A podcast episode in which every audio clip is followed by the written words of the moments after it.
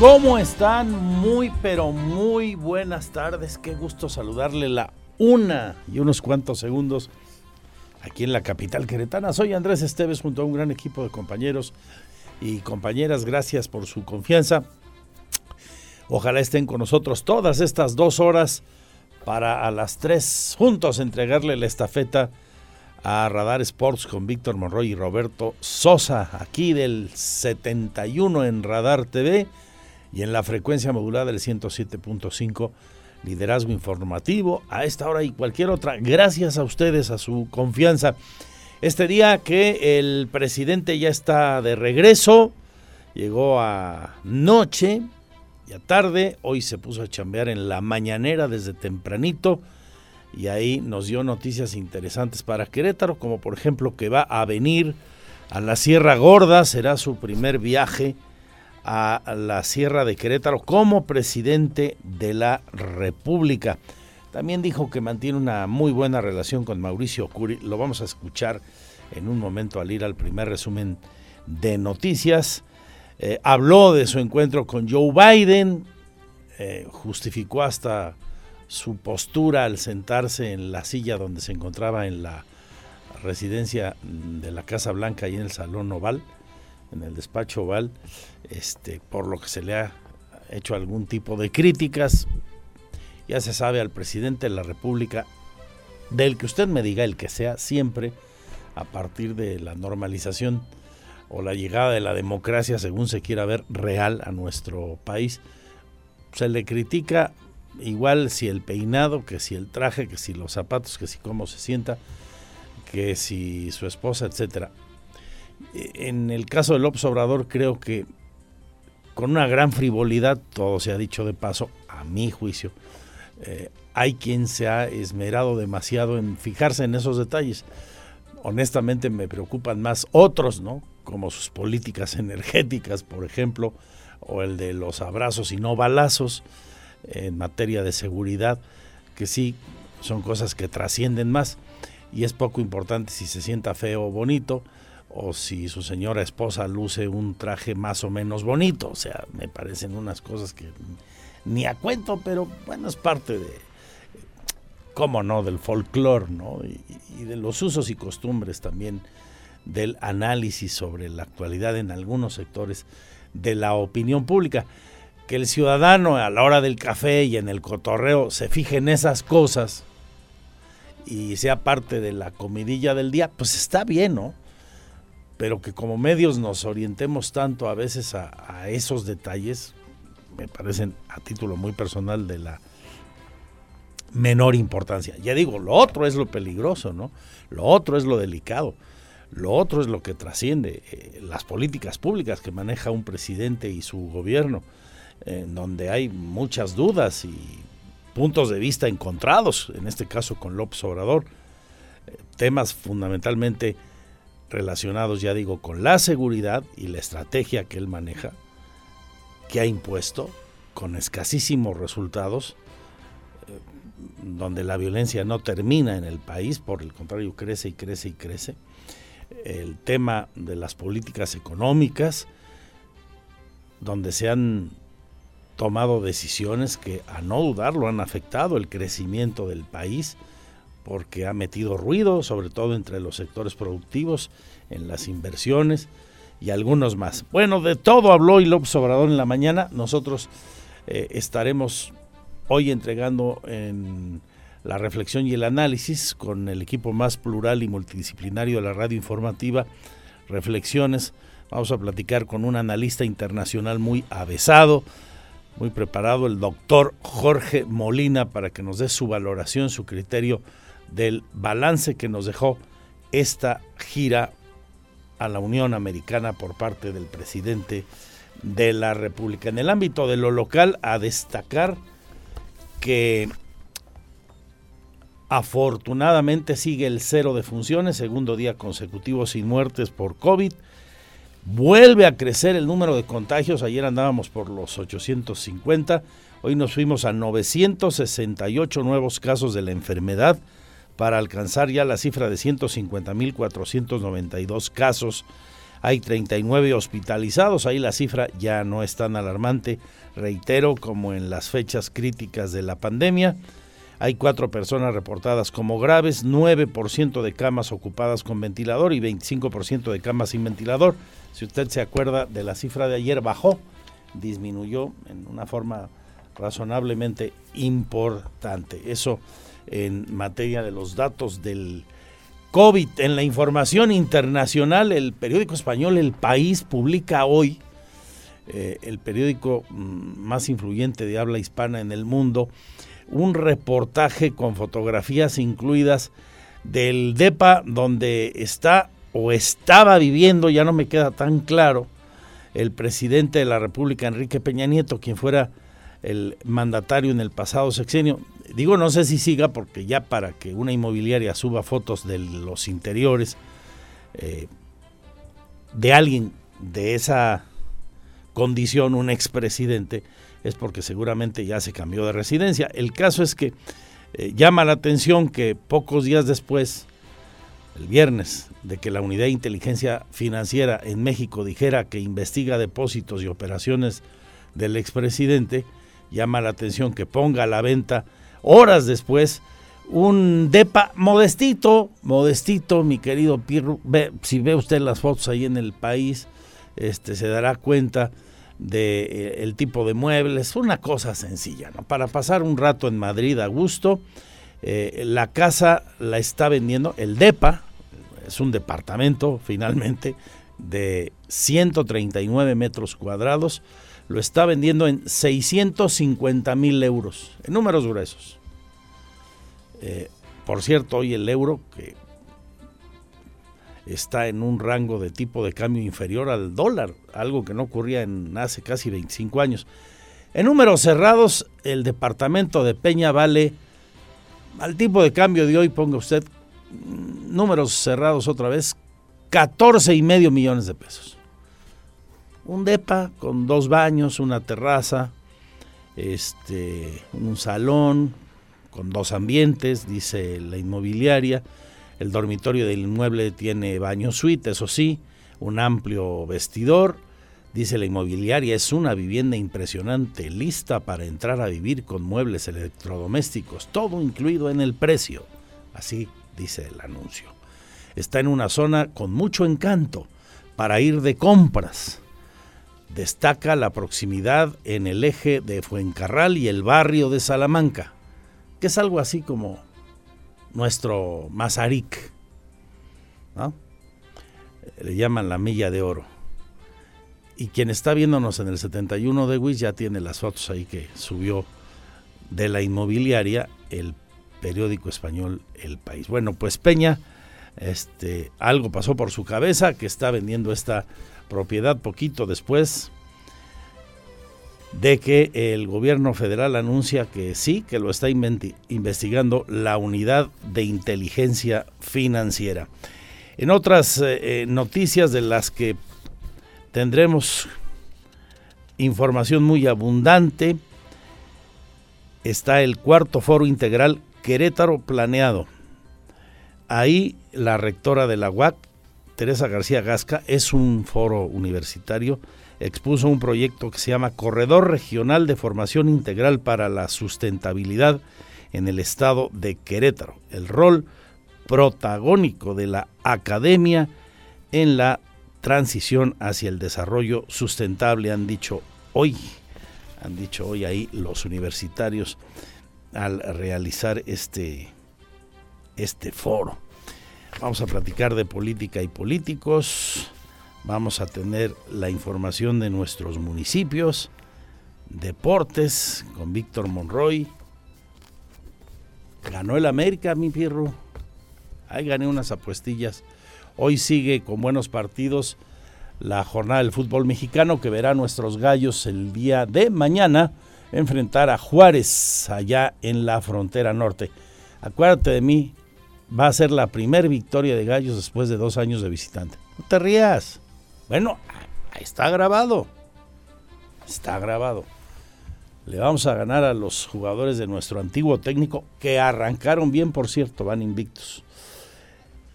Oli Lara está de vacaciones, ya saben ustedes, un saludo, pero Mitch Sánchez nos tiene cultura y espectáculos, una sección como siempre también muy completa. Hoy Kevin Spacey se declaró de nuevo inocente de los cargos de abuso sexual en Londres. El actor se declaró inocente de presuntas agresiones contra tres hombres que presuntamente habría cometido este gran actor, el de House of, House of Cards. Eh, es del cotilleo esto, pero hay una agenda de cultura y actividades artísticas muy rica en estos días en Querétaro, así que no se la pierda. En el ámbito que usted quiera conocer la actualidad, aquí se la tenemos y como le gusta, llegando con la fuerza de la verdad, sin refritos. Lo de hoy vendrá lo que vendrá en las próximas horas. Así que comenzamos, vamos ya, la pausa es breve con nuestro primer sumario de noticias.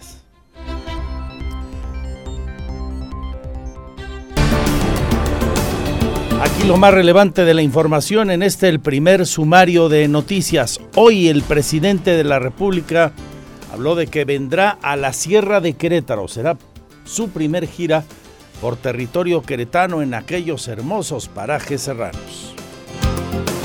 Invitado el gobernador y tengo muchos deseos de ir.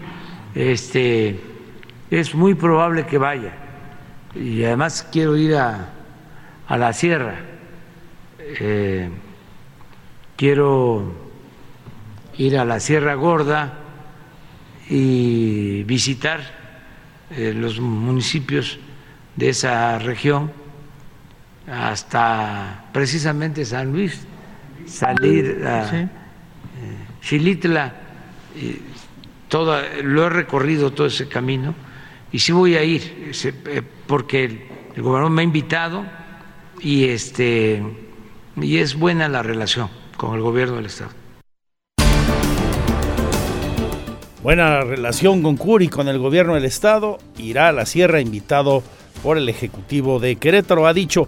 Luego le preguntaron sobre la obra que se está construyendo aquí en la 5 de febrero. Ahí los eh, periodistas que están en las mañaneras le cuestionaron eso al Ejecutivo Federal y comentó lo siguiente. Tiene, tiene su miga Vamos a hablar con el gobernador. Él me mencionó en la última entrevista que iban a llevar a cabo obras de introducción de agua y otras obras eh, urbanas. Entonces vamos a ver en qué ayudamos.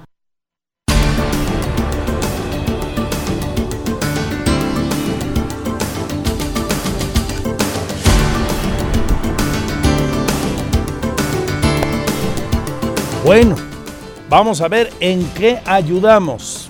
De entrada es una respuesta interesante, ¿no? Por aquello de bajar recursos, que es algo que los gobiernos estatales siempre buscan del gobierno central, como se decía antes, eh, en este caso del gobierno federal. Eh, en un momento más eh, tendremos en la sección de análisis y reflexiones una valoración donde su opinión será la más importante sobre la gira que realizó por Estados Unidos. Esta gira de dos días por la Unión Americana, su encuentro con Joe Biden. Así que mm, ahí hablaremos eh, muy ampliamente de todo esto. Para que usted nos comparta su criterio, será muy interesante que lo haga. Ya sabe, los puntos de contacto de radar los recordamos cada que vamos a la pausa y ya mi Twitter, arroba Andrés Esteves MX, ¿qué les pareció?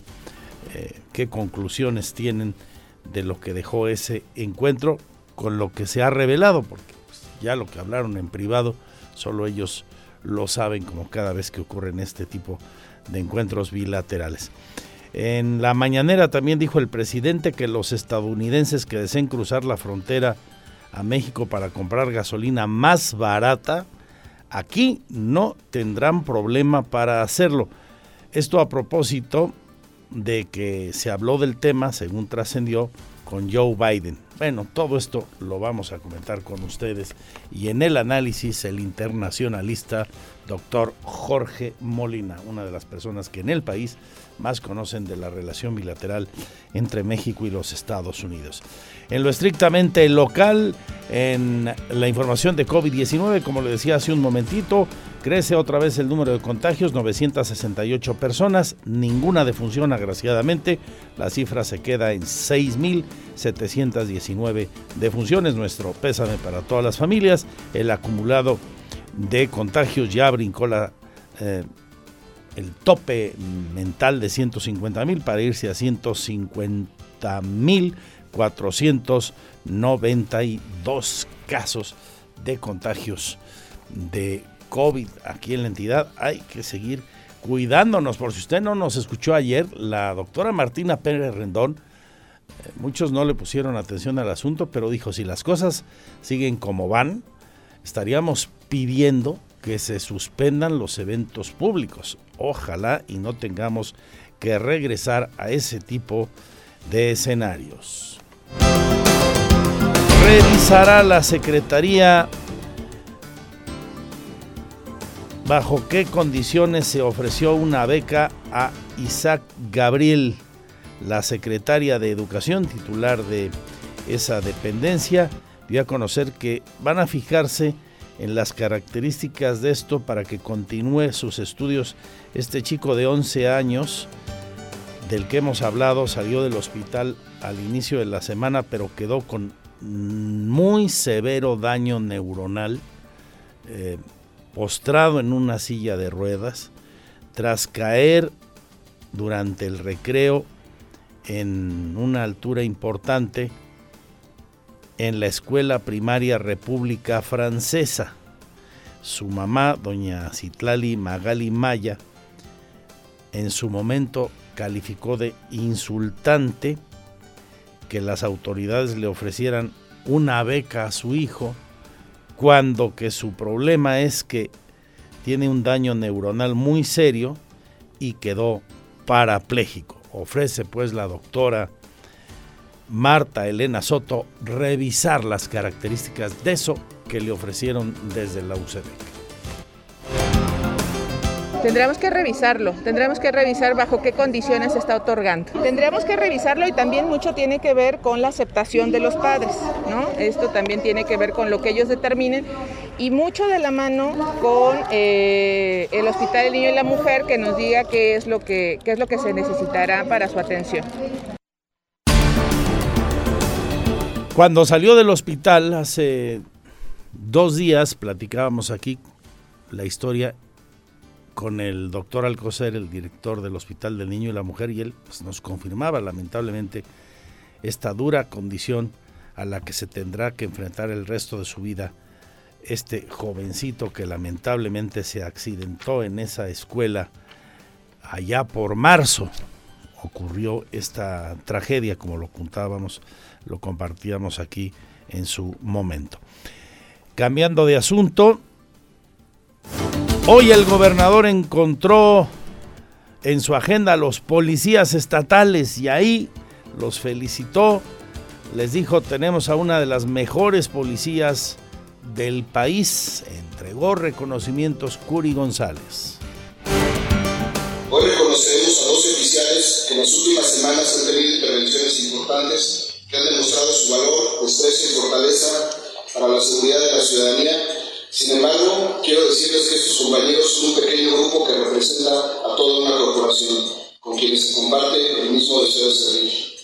Seleccionar solo a 12 compañeros no fue tarea fácil, ya que al interior de nuestras filas todos los oficiales luchan día a día por ser el mejor, para obtener los mejores resultados y para demostrar que la Policía Estatal es un referente a nivel nacional. A todos ellos, más sincero reconocimiento y gratitud.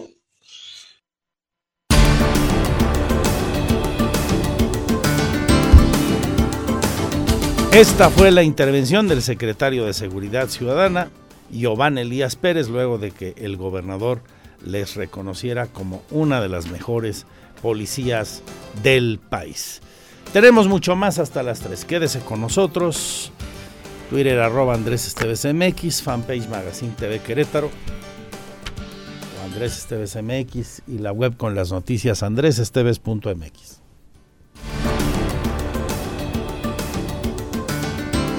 El reporte vial en Radar News, la mayor cobertura.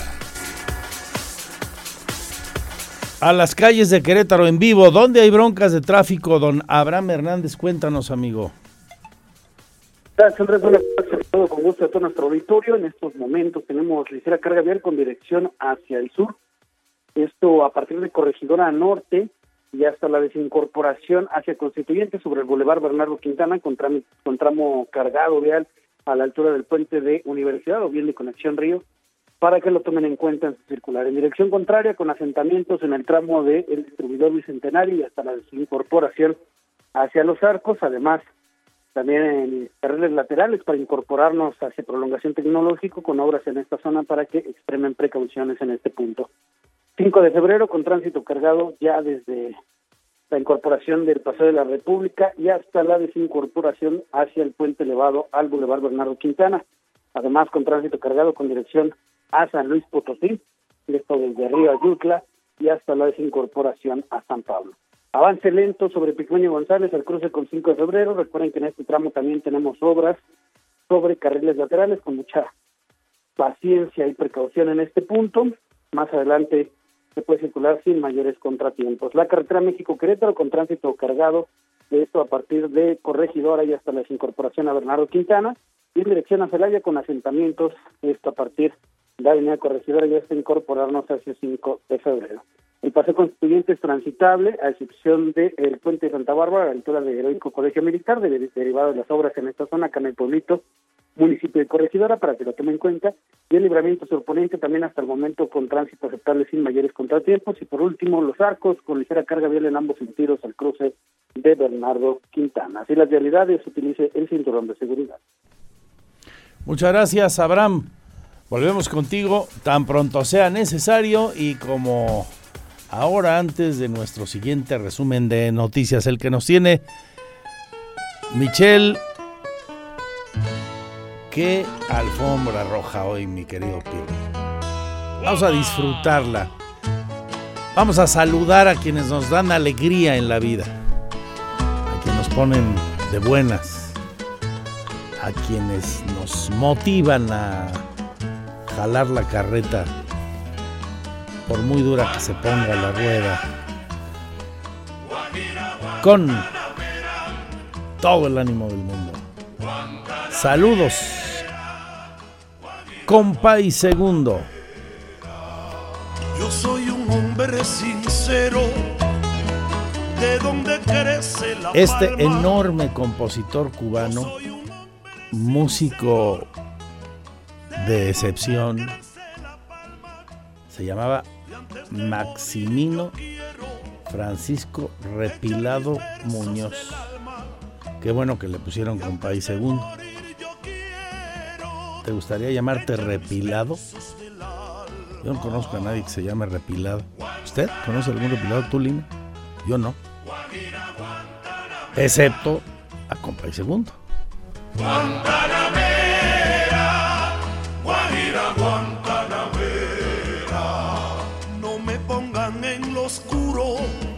Nació en, 1800, en 1907, en 1907, un 18 de noviembre, en un poblado que se llama Siboney, en Cuba.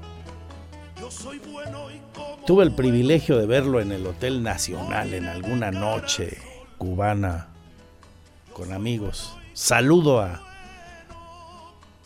quien sé que nos sigue y estaba en aquella noche cubana, el señor Juan Antonio Isla Estrada, entonces secretario de Cultura del Gobierno de Querétaro. Un lugar coquetísimo, quienes han estado en Cuba seguro lo conocen. Hasta arriba en el bar del Nacional, ahí actuaron todos los grandes de Cuba. Este, Omar Aportuondo, por supuesto, con quien hizo muchos duetos, compay. Omar una mujer también sensacional. Bueno, le decía, compay segundo tuve el privilegio de verlo allá y aquí en Querétaro, con aquella banda maravillosa que vino varias veces al auditorio Josefa Ortiz de Domínguez, solo una con compay, llamada el Buenavista Social Club.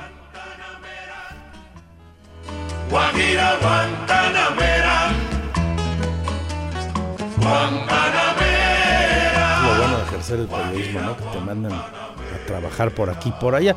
Pero bueno, pues las noches también tienen sus horas de relax, ¿verdad, Lina? ¿Y a quién se le niega una Habana libre? Una Habana 7 con su respectivo mezclador.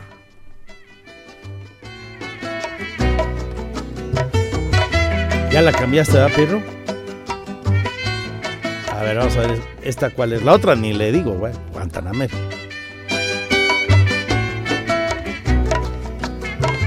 De Alto Cedro voy para Marcané, llego a Cueto voy para Mayarí.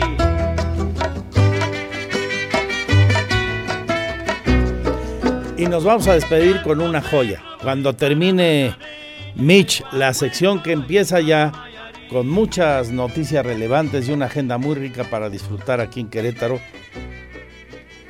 Cultura y espectáculos al estilo de Radar News, segunda emisión. ¿Cuál más? ¿Dónde más? De Alto Cedro voy para Marcané, llego a Cueto voy para Mayarí. Teatro, cine, conciertos.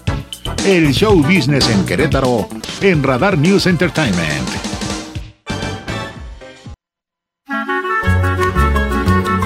Esta es una de las versiones más sabrosas y sentidas de un clásico de todos los tiempos, la famosa Lágrimas Negras de Miguel Matamoros, interpretada por el enorme Compay Segundo con Buenavista.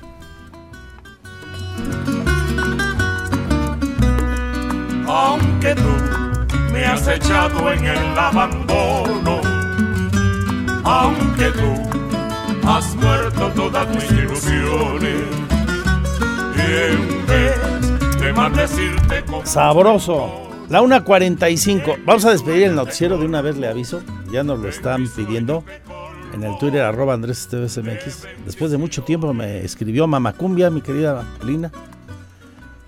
Dice que hay una canción enorme, una versión enorme de Lágrimas Negras, sin menoscabo de esta espléndida, por supuesto, y tantas otras que hay, eh, de un grupazo mexicano que se llama Caifanes. ¿Se acuerdan de Caifanes, no? Ahí está activo.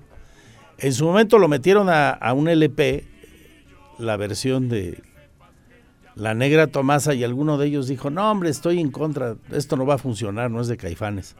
Pues ahí tienes tú que ese bilongo en versión tropical, por supuesto, uno de sus grandes éxitos de todos los tiempos de Caifanes. Pero eso será al rato. Antes muchas más noticias y lo mejor que usted nos acompaña. Además de la información, análisis, la gira del presidente y otras cosas con el equipo de expertos de Radar News. Hoy el doctor Jorge Molina, uno de los internacionalistas más destacados que hay en nuestro país. quieres dejar, yo no quiero sufrir. Contigo me voy, mi santa, aunque me cueste morir. Un jardinero de amor siembra una flor.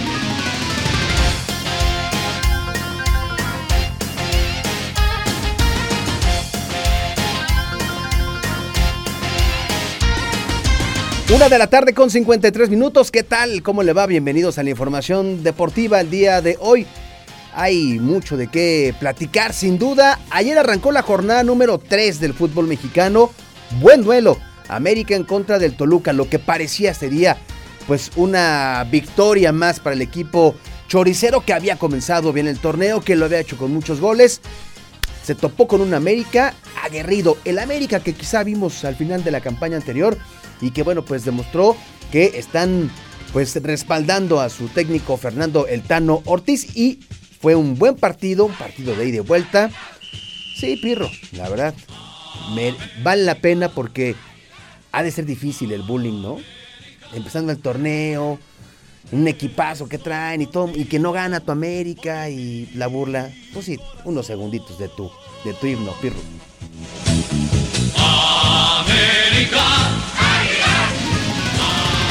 Bueno, pues ayer los americanistas sí salieron con este la, la pistola, la este, ¿cómo se dice? El cartucho repleto, pirro. Bien cargado porque así tuvieron una buena actuación. Un, hoy un golazo de Richard Sánchez. Ya casi para terminar, riflazo este que con el que se definió este, este encuentro. Y bueno, pues eh, el equipo, pues desde tres cuartos de cancha ya estaba ya en los últimos segundos prácticamente atacando y un reemplazo desde tres cuartos de cancha, pues le dio ese respiro a su técnico Fernando Ortiz. Los azulcrema jugaron por casi una hora con un hombre de más por la expulsión de Claudio Baeza del Toluca, por lo que tuvieron que batallar ante un equipo escarlata totalmente echado atrás en busca de colgar el cero en el arco de Thiago Volpi al término del partido y con la tranquilidad de tener su primera victoria en el torneo, el técnico de las Águilas del América se sinceró y aceptó que bueno, pues por un momento pensó que se le estaba escapando la oportunidad de conseguir una victoria. La voz de Fernando El Tan Ortiz.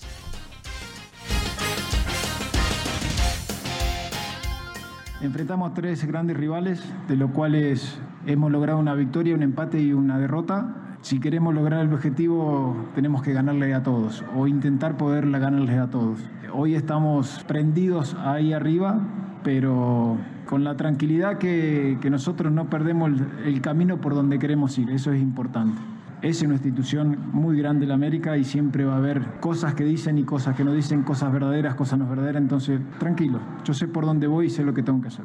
Mi opinión siempre es, es bueno el VAR. Lo principal es quién juzga y en el momento que tiene que juzgar. Eso sí me lleva a, la idea de pensar si lo ven bien, no lo ven bien. Al no ser jugadores a veces los que ven no, no, ven situaciones que puede ser un roce, que va a haber siempre gente dentro del área, que si tiene intersección, si no tiene intersección, es fútbol, no deja de ser fútbol. Esa lectura quizás no la tengan y quizás en esas decisiones pueda llevar esa duda al bar. Y bueno, luego de que los Diablos Rojos del Toluca perdieran el invicto ante el América, el eh, técnico del conjunto de los Escarlatas, Nacho Ambriz, no tuvo más que reconocer el enorme esfuerzo realizado por sus jugadores, quienes estuvieron cerca de rescatar el empate después de jugar durante prácticamente una hora con 10 hombres debido a la expulsión de Claudio Baeza. Esto fue lo que dijo al acabar el partido Nacho Ambriz.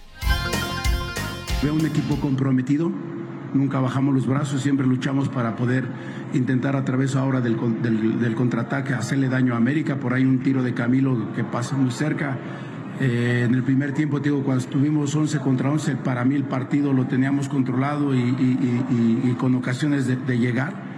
Eh, después, ¿qué tengo que hacer? Tengo que hablar con ellos. Creo que no podemos cometer este tipo de errores, más contra este eh, tipo de equipos. El otra vez fue el bicampeón, hoy es el América. El otro día, te, reitero, el otro día lo sacamos bien, pero hoy, hoy con un gran tiro de Sánchez, que casi por ahí te hago la rosa, no, no logra salvarla. Eh, te cuesta el partido, pero, pero no es culpar a, los que expulsan, ¿no? Simplemente tenemos que tener mucho cuidado. Oiga, ayer también se enfrentaron los Pumas de la UNAM en un duelo amistoso ante el Celta de Vigo, un duelo que terminó empatado a un tanto y pues Andrés Lilini, el técnico del equipo universitario, lamentó sobre todo que sus jugadores no tuvieron contundencia. Hubo llegadas de gol, hubo disparos al arco contrario, pero pues parece que se les olvidó la mala puntería, la dejaron en su casa o no circulaba ayer a lo mejor Pirro porque los Pumas pues simplemente no anotan y esa situación pues la lamentó el técnico Andrés Lilini, esta falta de contundencia que generó varias jugadas de gol, pero pues no se pudieron concretar. Sin embargo, el estratega argentino asegura que este partido va a servir como preparación y a manera de envión anímico para enfrentar el próximo domingo a los rayos del Necaxa. La voz que escucha es la de Andrés Lilini, técnico de Pumas. Bueno, ante todo, la felicidad de poder competir contra estos equipos. Creo de que en el trámite del partido en general tuvimos muchísimas situaciones de gol, que, que era lo que queríamos lograr. Ya las vamos a meter seguramente, trabajamos para eso. Vi al equipo que creció, seguimos teniendo algunos desajustes defensivos que nos cuestan un gol, que eso en la liga termina también el partido así. Entonces, después el desgaste lo hace siempre el que tiene que proponer y ir a buscar. La jerarquía de los jugadores de ellos te tienen mucha jerarquía, veías las resoluciones que tomaban en velocidad, pero nosotros habíamos propuesto esto, darle, tratar de darle minutos a muchos. Bien, me gustó, el equipo no se desesperó y sumamos, sumamos cosas importantes, lo decía antes del partido. Este tipo de encuentros a nosotros, competir contra equipos de este nivel nos va a ser mejores seguro y eso es lo que tengo. El resultado me gusta ganar en las cascaritas del de cantera, pero Creo que el equipo produjo las situaciones para hacerlo y bueno, ahora el domingo tenemos que preparar un partido para, para ganarlo, sí o sí. Oiga, ya que hablamos de los Pumas, este, ya ve que está este asunto de la eminente llegada de Dani Alves. ¿Quiere usted saber cuánto va a ganar? ¿Cuánto ha trascendido que va a ganar? Imagínate, Pirro, imagínate, Linita, que cada sábado o cada domingo, por jugar, te vas a llevar 100 mil, no pesos, dólares. Algo así como 2 millones de dólares por partido, de pesos, perdón, es lo que le van a pagar a Dani Alves. En caso, en cuanto llegue y se incorpore al plantel y se adapte, pues Dani Alves podría estar jugando entre 9 o 10 partidos de esta temporada regular. Es decir, si, si el pronóstico se cumple, llega, se adapta rápido y juega estos 9, 10 partidos, estará percibiendo alrededor de 1.7 millones de dólares. Está bien, ¿no? Más caso no, no, no. Camionetón. ¿Le darán vales de despensa? Yo creo que sí, ¿verdad? No, ¿verdad? No, no, no. No, pero imagínate, ya será mucho, mucho abuso. bueno, vamos a ver qué ocurre en las próximas horas con Dani Alves y su llegada al fútbol mexicano. Hoy a las 3 de la tarde, Roberto Sosa Calderón y un servidor esperamos en Radar Sports. Ya lo sabe, vamos a platicar de la actualidad de los deportes y también de lo que se viene en la agenda para este día. Gracias, buenas tardes, saludos.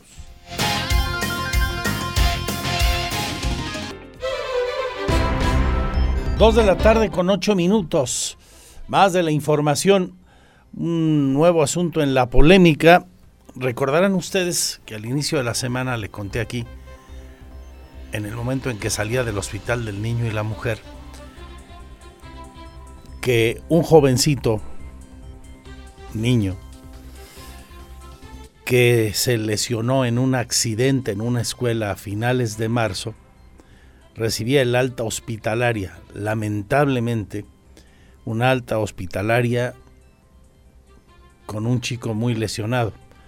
Este jovencito, de nombre Isaac Gabriel, nos decía en su momento el doctor Alcocer Alcocer, director del hospital, queda con daño neurológico y parapléjico, tristemente.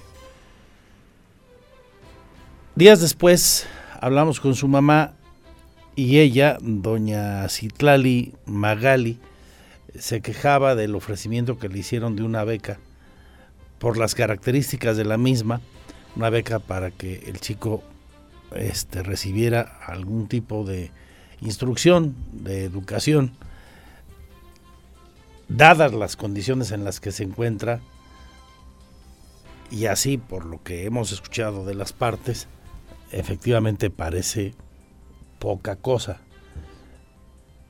dado el nivel en el que por desgracia se encuentra, el nivel de salud en el que por desgracia se encuentra este muchacho, este chico. Hoy la secretaria de Educación habló del tema y ofreció revisar el asunto. Platicamos con la doctora Marta Elena Soto sobre este doloroso asunto. Se revisará bajo qué condiciones ofreció una beca para que continúe sus estudios el menor de 11 años, Isaac Gabriel, quien quedó con daño neuronal tras una caída durante el recreo en la primaria República Francesa, dio a conocer la secretaria de Educación Estatal, Marta Elena Soto Obregón. Esto luego de que su mamá, la señora Citlali Magalimaya, calificó como insultante que las autoridades les ofrecieran esa beca cuando su hijo quedó parapléjico y no puede volver a clases. En ese sentido, la funcionaria estatal afirmó que revisará este tema así como el apoyo que sí se le podría brindar ante la situación del menor. Revisarlo, tendremos que revisar bajo qué condiciones se está otorgando. Tendremos que revisarlo y también mucho tiene que ver con la aceptación de los padres, ¿no? Esto también tiene que ver con lo que ellos determinen y mucho de la mano con eh, el Hospital del Niño y la Mujer que nos diga qué es lo que qué es lo que se necesitará para su atención. Soto Obregón añadió que el apoyo que brindará la Secretaría de Educación Estatal a Isaac Gabriel dependerá de lo que sugiera el Hospital de Especialidades del Niño y la Mujer, pero también de lo que acepten los papás del menor.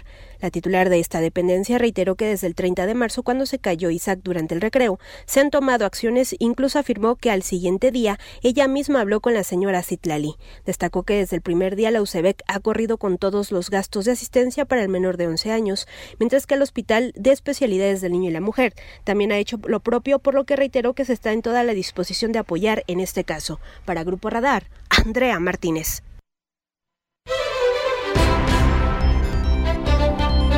Ojalá se apoye a este chico y ojalá mejorara su condición de salud.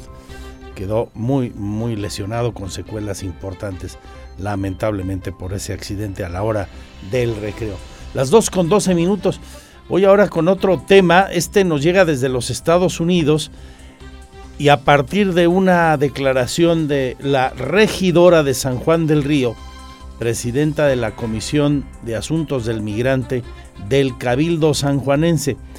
Fabiola Pérez Valenzuela. Resulta que dos sanjuanenses, originarios de una comunidad de aquel municipio, que se llama esta comunidad San José Galindo, murieron asesinados en Texas, presuntamente su homicida es un compañero de ellos migrante y además paisano del mismo pueblo. Abraham Hernández, nos cuentas, por favor. Andrés, buenas tardes. Eh, saludo con gusto a todo nuestro auditorio nuevamente, así como lo mencionas tras esta declaración de la regidora y también en la página oficial de eh, precisamente de la oficina del sheriff allá del condado de Texas, de Hayes, Texas, es donde ocurrió esto y precisamente en este comunicado de prensa que da la oficina del sheriff se, se informa que esto, este doble homicidio ocurrió en Langswag, en Kyle, en Kyle, Heights, Texas, donde el presunto responsable, luego de cometer el crimen, precisamente habló a la policía informando que había matado a dos hombres en eh, la dirección mencionada.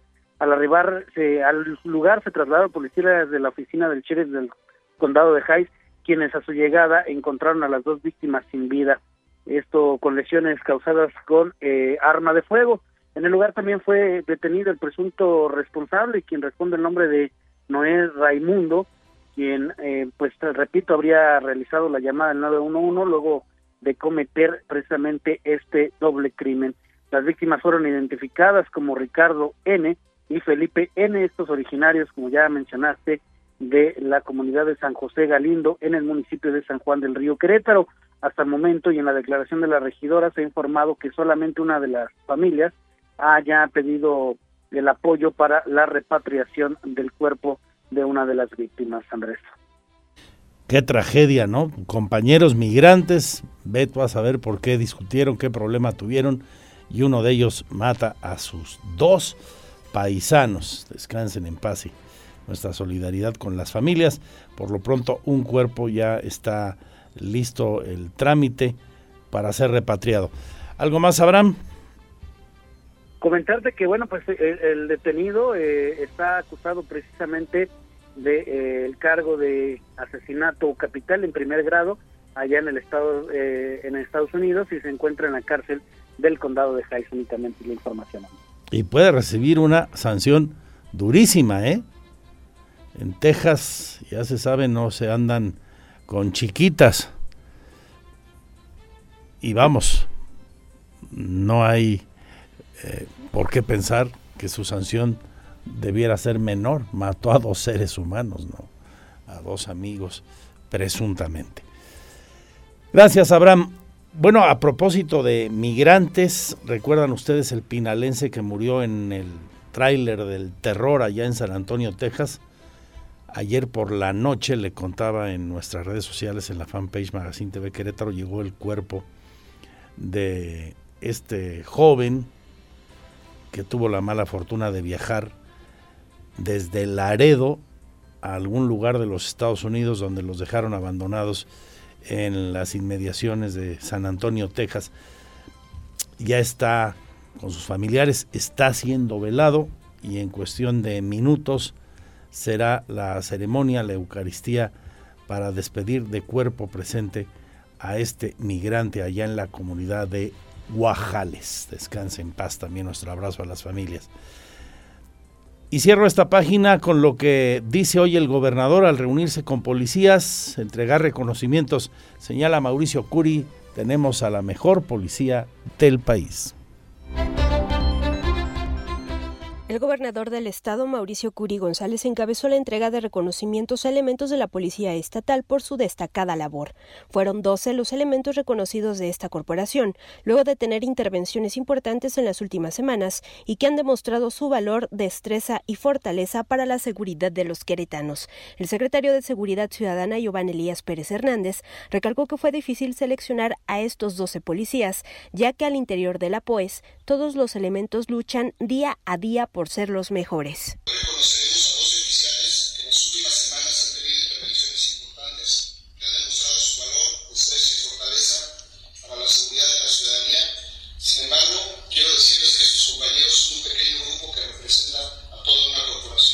Aunado a ello, Pérez Hernández dio a conocer los resultados obtenidos al corte de junio de este año, entre los cuales destacó la detención de 1.400 personas y remitidas al juzgado cívico, la cifra más alta de esta corporación. También indicó que se pusieron a disposición de la Fiscalía General del Estado 242 personas y se lograron recuperar más de 80 vehículos con reporte de robo. El titular de la Secretaría de Seguridad Ciudadana destacó que durante este segundo trimestre del 2022 ha aumentado en un 63.5 ciento a las personas puestas a disposición de la Fiscalía, en un 70.4% las personas remitidas a los juzgados cívicos y se tiene más del 38% de vehículos recuperados. Para Grupo Radar, Andrea Martínez.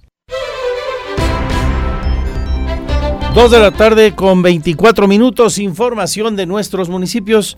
Comenzamos en la zona metropolitana, en Querétaro donde Luis Nava entregó constancias del programa de capacitación para el abordaje de conflictos. ¿Qué es esto y a quién es? Señor Payán, ¿cómo estás Alejandro? ¿Qué tal Andrés? Muy buenas tardes. Así es como lo comentas, el alcalde de la capital, Luis Nava, entregó las constancias del programa de capacitación para el abordaje de conflictos en el ámbito codominal que realizaron de manera conjunta el municipio de Querétaro a través de la Secretaría de Gobierno y el Poder Judicial del Estado. Este programa eh, se lleva a cabo para mejorar la vida dentro de los condominios, por lo que afirmó que es indispensable impulsar programas como el de la dignificación de condominios y la resolución de conflictos para evitar que se acuda a otras instancias. Si te parece correcto, entonces vamos a escuchar la explicación que nos da el alcalde Luis Nava sobre este programa que participaron en un curso para la atención y resolución de conflictos condominales que nos apoyó el Tribunal Superior de Justicia del Estado, nos acompañó la presidenta, la doctora Mariela Poncevilla, y se les, se les dio este curso para poder prevenir y resolver los conflictos que se suscitan a nivel condominal. Esto nos ayuda a que estos conflictos no escalen, no se vuelvan luego problemas que sean denuncias penales, que no se tornen en violencia y por eso es que la participación de los ciudadanos aquí en este evento hicimos un llamado para que los que lo tomaron este curso se vuelvan replicadores en sus condominios. Andrés, eh, cabe recordar que en este curso hubo la participación de 83 administradores e integrantes de mesas directivas en beneficio de 11.688 viviendas y de 135 mil, perdón, de 135 condominios y más de 27 mil habitantes.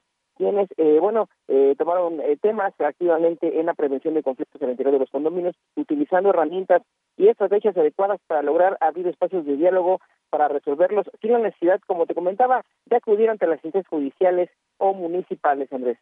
Perfecto. Oye, por cierto, también hoy Luis Nava hizo otro anuncio interesante en materia de seguridad, trabajos de coordinación con municipios guanajuatenses para pues evitar que aquí haya broncas a propósito de gente que pudiera estar huyendo de lugares donde cometieron delitos, eh, por ejemplo en San José Iturbide, en San Miguel Allende o en San José el Alto, Alejandro. Así es, Andrés, eh, déjame comentarte que el alcalde Luis Nava nos explicó que en coordinación con la Policía Estatal, el municipio de Querétaro, a través de la Secretaría de Seguridad Pública Municipal, refuerza eh, la seguridad en zonas limítrofes con el estado de Guanajuato, en las corresponde a la calidad, y esto va en los municipios vecinos guanajuatenses como San José Iturbide, San Miguel de Allende y San José del Alto, por lo que se mantiene un operativo interinstitucional de proximidad para evitar eh, la comisión de algunos delitos, sobre todo en estas zonas eh, que han sido de repente un poco eh, conflictivas en el estado vecino. Vamos a escuchar, si te parece bien, Andrés, lo que comenta el alcalde capitalino. En esta coordinación que hemos realizado con el Estado, tenemos desde operativos, los operativos que se hacen sobre todo en las colindancias del Estado con nuestros vecinos, en estas colindancias. Querétaro tiene pues una colindancia desde San José y Turbide, pasando por eh, el municipio también de San Miguel de Allende y en la parte de mm, San José el Grande. Entonces, esta, en esta zona de colindancia hay un operativo interinstitucional en el que el Estado lleva esta batuta, lleva la coordinación, nosotros participamos.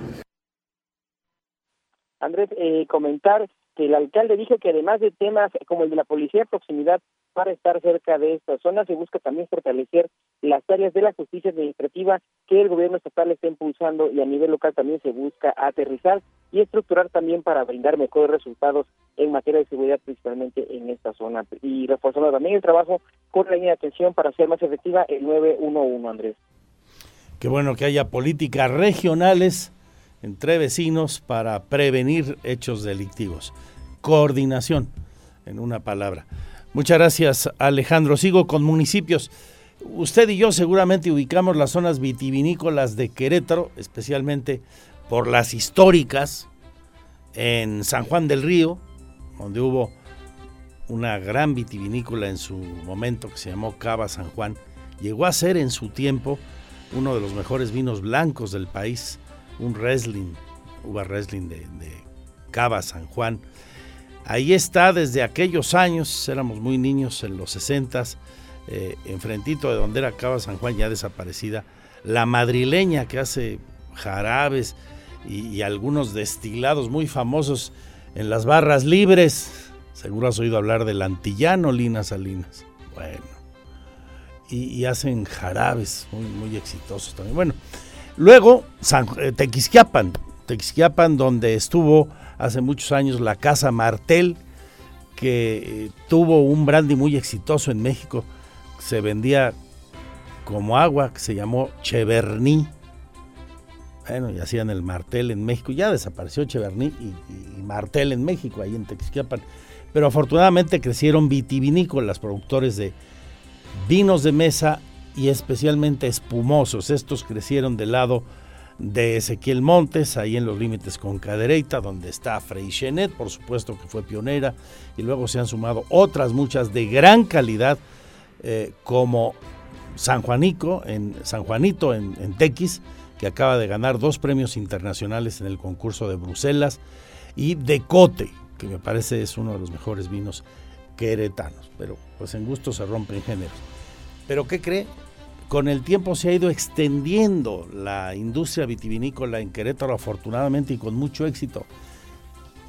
Lo más reciente en crecimiento de la industria es lo que se ha desarrollado en el Marqués, ¿sí? aquí por la zona del Guamerú está una vitivinícola, por ejemplo, eh, que se llama María y Bernardo, vinos Barrigón, este, Atongo, Puerta del Lobo, de los eh, Amieva, hay vitivinícolas, hay gente ahí desarrollando su vino, el exgobernador Calzada fabrica vino por ahí, produce vino por ahí, y uno de sus amigos y hoy presidente de la Asociación de Productores en el Marqués, asociación también se llama de Haciendas y Viñedos del Marqués, Jaime Niembro, Jaime Niembro Calzada. Bueno, hoy presentaron un producto turístico con gran atractivo. Los Royce, saludo a Jorge Royce, también por ahí tiene sus viñedos.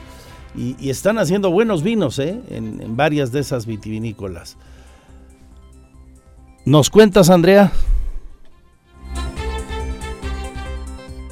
Del 23 de julio al 16 de septiembre se llevarán a cabo las vendimias El Marqués 2022 en tres viñedos de este municipio y para las cuales se espera una afluencia de 1.700 personas, anunció el presidente de la Asociación de Hacienda Viñedos del Marqués, Jaime Niembro Calzada. La primer vendimia se llevará a cabo en Hacienda Tongo el sábado 23 de julio en su cuarta edición, en la cual se realizará el tradicional pisado de uvas, espectáculos artísticos, bendición del vino y la uva, degustaciones, catas, maridajes, un mercado gastronómico así como un espectáculo nocturno con más de 10 caballos en escena. Otra vendimia será el 6 de agosto de Vinos Barrigón en el viñedo María y Bernardo, el cual se ubica atrás del zoológico Guamerú, mientras que la tercera vendimia será el 15 y 16 de septiembre en Puerta del Lobo, donde habrá un circo, teatro bailables, música en vivo, asados y la participación de cocineros queretanos gente que se espera por, por vendimia, te puedo decir, perdón, bueno, primero Marilu, ¿cuántos más o menos ustedes calculan? Puerta del Lobo serían mil, en Atongo serían 500 personas y lo de Barrigón y Bárbaro serían 200 personas. Entonces estamos hablando de 1.700 personas en las tres vendimias que hay este año. En este marco se dio a conocer que en el municipio del Marqués hay más de 70 hectáreas entre 10 viñedos que producen 85 etiquetas de vinos y más de 150 mil botellas al año. Además, estima que los viñedos de este municipio registran 120 mil visitantes anualmente. Para Grupo Radar, Andrea Martínez. Saludo a todos los productores del Marqués, mencioné ya varios de ellos, de los más destacados y a todos los que inician en esta industria que está dejando tantos beneficios a la entidad, al sector turístico y que tuvo un notable impulso, por cierto, con la eh, dirección a cargo de turismo como secretario del ramo de Hugo Burgos cuando transformó en la ruta del arte, queso y vino una original arte, una original ruta del queso y el vino que se fue consolidando con el tiempo y desde pues al menos cuatro administraciones estatales.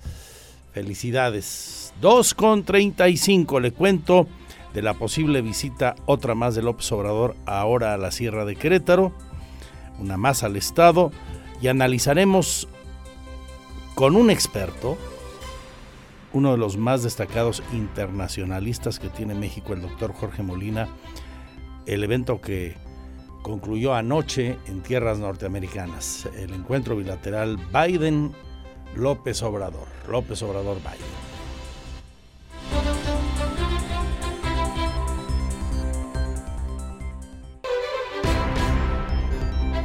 Gracias por estar con nosotros y agradezco muchísimo a uno de los internacionalistas más destacados de nuestro país que esté en nuestro espacio de nueva cuenta un gran experto en asuntos regulatorios, comercio internacional, además, y políticas públicas, nuestro amigo el doctor Jorge Molina. Jorge, buenas tardes, gracias por compartirnos tus ideas hoy. Al contrario, Andrés, yo, yo te doy las gracias por permitirme participar en tu espacio. ¿Qué balance mm, queda, nos queda de la nueva visita del presidente de Estados Unidos? Tiene muchas aristas, hay opiniones muy encontradas de si fue exitosa realmente, si vendrán más visas, si fue en un mal momento cuando Biden ya se iba a Medio Oriente, si no hubo un trato como el que se merecía una reunión de este tipo, eh, que acabó siendo de bajo perfil, dicen los críticos, otros señalan que bueno, no nos fue tan mal. ¿Cuál es tu lectura, doctor? Andrés, ahorita estás tocando en varios temas. Déjame tratar de, comentar cada uno de los que acabas de hablar.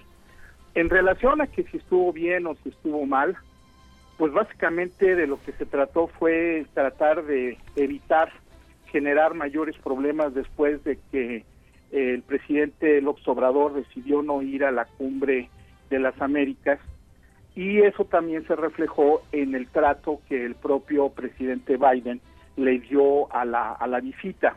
Como tú lo dijiste, una visita que se tuvo de muy bajo perfil, no hubo un después de la reunión no hubo como tradicionalmente se hace con otros presidentes un mensaje conjunto eh, ahí dentro de la Casa Blanca o, incluso en el Jardín de las Rosas eh, eh, entonces eso e, eso te dice primero que como tú dijiste de que Biden no estaba de muy buena. Segundo lo del bajo perfil tienes toda la razón. El New York Times menciona en un artículo de la página 6 la reunión, el Washington Post lo pone en la página 8 y realmente no hay, digamos así, como que una, una gran cobertura de lo que sucedió, excepto por el compromiso que hace México de invertir eh, 1.500 millones de dólares para la frontera, que hoy dice eh, López Obrador que serían para mejorar las instalaciones de las aduanas.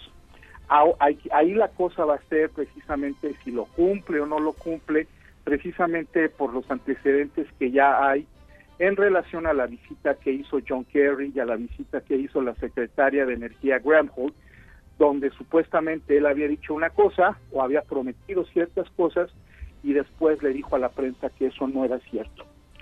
Eh, lo que sí creo que vale la pena comentar es que el comunicado de prensa eh, o el comunicado conjunto que sale después de la reunión es un comunicado muy extenso, muy similar a lo que sucedió con el comunicado de la semana pasada después de la reunión de las ministras de, comercio del Tratado de, Libre Comercio.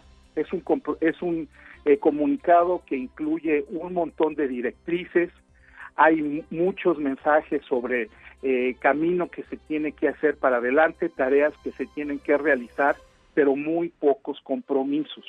Entonces eso te dice eh, realmente el estado de la, de la relación tensa que existe entre los dos países y que, y que por otro lado, en, teniendo como, como, fondo la reunión de los dos presidentes, no se anunció ninguna situación importante con respecto, por ejemplo, a las 18 quejas que hay actualmente de empresas del sector energético en contra del gobierno mexicano por no respetar los contratos que ya se habían eh, firmado incluso. De ahí entonces que, como te decía, tan importante de que el presidente López Obrador cumpla con su palabra de precisamente invertir estos 1.500 dólares, 1.500 millones de dólares en la frontera. Y, y finalmente aquí la otra cuestión sería, aumenta todavía las expectativas para un par de eventos que vienen pronto. La reunión de septiembre del diálogo económico de alto nivel, porque primero, eh, en lo que respecta a los compromisos del año pasado, muy poco se cumplió.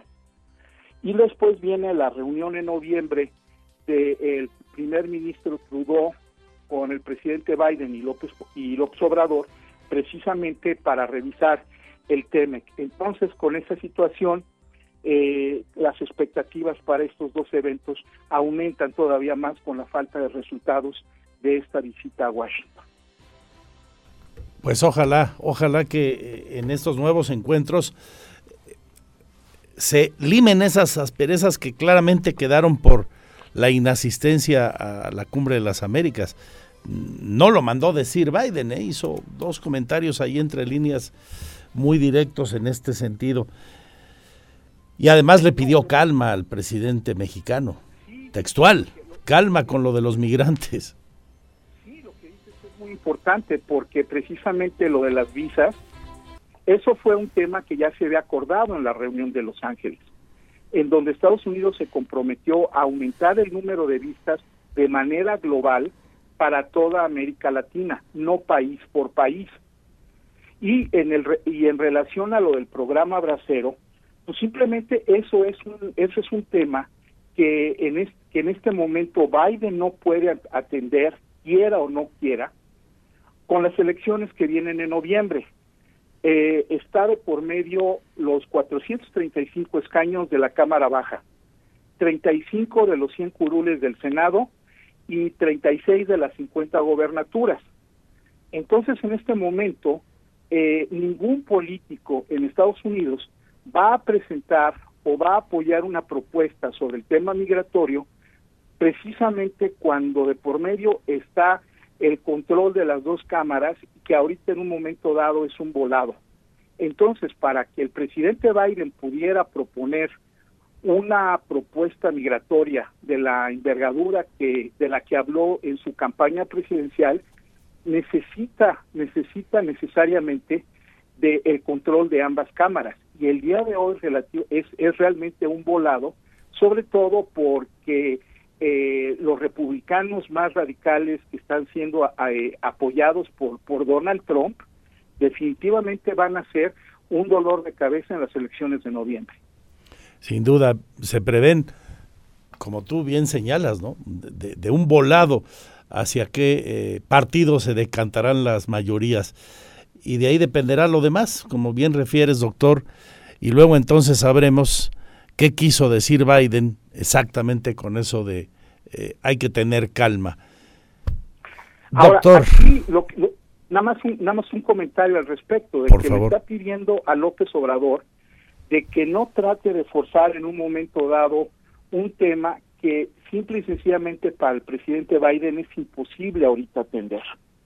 Ahora, lo que sí también el gobierno mexicano se puede ayudar es estableciendo una relación más una relación formal con las dos cámaras del Congreso, porque independientemente de lo que se acuerde con el presidente, las críticas en el Congreso siguen existiendo. El día de ayer, un grupo de seis republicanos presentaron una resolución, o sea, un documento sin carácter, sin, que no es vinculante, pero que le piden al presidente Biden que intervenga para que la implementación del TEMEC sea realmente eh, de acuerdo a lo que se planeó y defienda los intereses de las empresas de Estados Unidos en el tratado, sobre todo por los problemas que ha habido con los temas energéticos aquí en México. Y ayer, y ayer también, eh, un grupo de 20 legisladores, eh, tanto eh, senadores como representantes, le mandan al secretario de Agricultura, Vilsack, una carta pidiéndole que el Departamento de Agricultura cumpla con su compromiso de revisar las importaciones de frutas y verduras que vienen desde México de manera escrupulosa debido a, reportes de que hay contrabando de drogas utilizando este medio. Entonces, una cosa es lo que acuerdes con el legislativo, pero eso no significa de que con el perdón, con el ejecutivo, pero eso no significa que con el legislativo este no vas a tener problemas y ahí es en donde el gobierno mexicano tiene también mucha tarea que hacer. Sí, dos temas acabas de mencionar, uno de ellos de gran trascendencia y que han sido analizados eh, sobre la visita y los resultados de la misma. Uno, ¿qué faltó? Primero, esa reunión con congresistas a la que tú te refieres con amplitud. Y dos, con líderes reales de los migrantes mexicanos allá. Sí, sobre todo de que en un momento dado el propio Partido Demócrata, que es el partido de Biden, fue realmente el responsable de haber logrado de que el TEMEX se hubiera aprobado. Correcto. Entonces, entonces si estabas, por ejemplo, tenías la tarde de antier y tenías la tarde de ayer, realmente es kilómetro y medio desde la Casa Blanca al Capitolio, pero desafortunadamente López Obrador no ha tenido hasta la fecha ninguna reunión con eh, miembros del, del, del Congreso de Estados Unidos, excepto por una, cuando un grupo de nueve legisladores que estaban buscando ciertos ajustes al TEMEC vinieron al Distrito Federal a pedirle precisamente esos cambios. Pero eso fue en el 2018. o Ya pasó 2019. Exactamente. Y en ese entonces, en ese grupo, no estaba Nancy Pelosi, la líder de los demócratas, no estaba eh, el líder de los senadores demócratas, Chuck Schumer. Y entonces, la verdad, México necesita encontrar alguien que hable a favor de, los intereses mexicanos en el Congreso, porque cada vez que hay un debate, vienen las críticas, sobre todo los republicanos, y no hay nadie que levante la mano y diga, no es cierto o, o el problema no es tan, tan grave. Hay que hacer lobbying, que dicen los gabachos, ¿no? Totalmente. Cabildear allá. Doctor, te agradezco muchísimo y habrá mucha materia por comentar en este terreno de aquí a esas reuniones que tú has calendarizado ya en este análisis. Te mando un abrazo. Igualmente, Andrés, muy buena tarde. el doctor Jorge Molina. Y tengo siete maravillosos minutos más para informarle sobre esto. Hoy que el presidente ha dicho que ha sido invitado por el gobernador a volver a Querétaro y que quiere realizar su primer visita a la Sierra Gorda.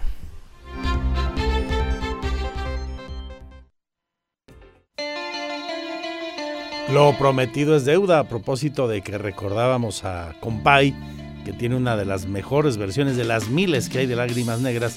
Aquí la de estos mexicanísimos que hicieron una versión espléndida. Gracias por su compañía. A nombre de todos mis compañeros y compañeras le agradezco su confianza en esta nueva emisión.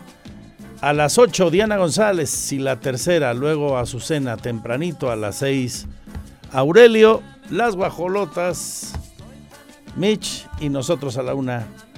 Aquí les esperaremos. Pero en este momento y cuando quieran, en mis redes sociales. Fanpage Magazine de Querétaro también. Salud y suerte. Adiós, adiós.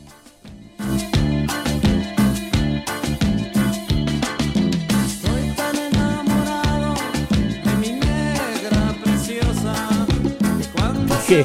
Lágrimas negras, ¿verdad? No, hombre, la negra Tomasa. Buenísima. Venga, caifanes. mi negra preciosa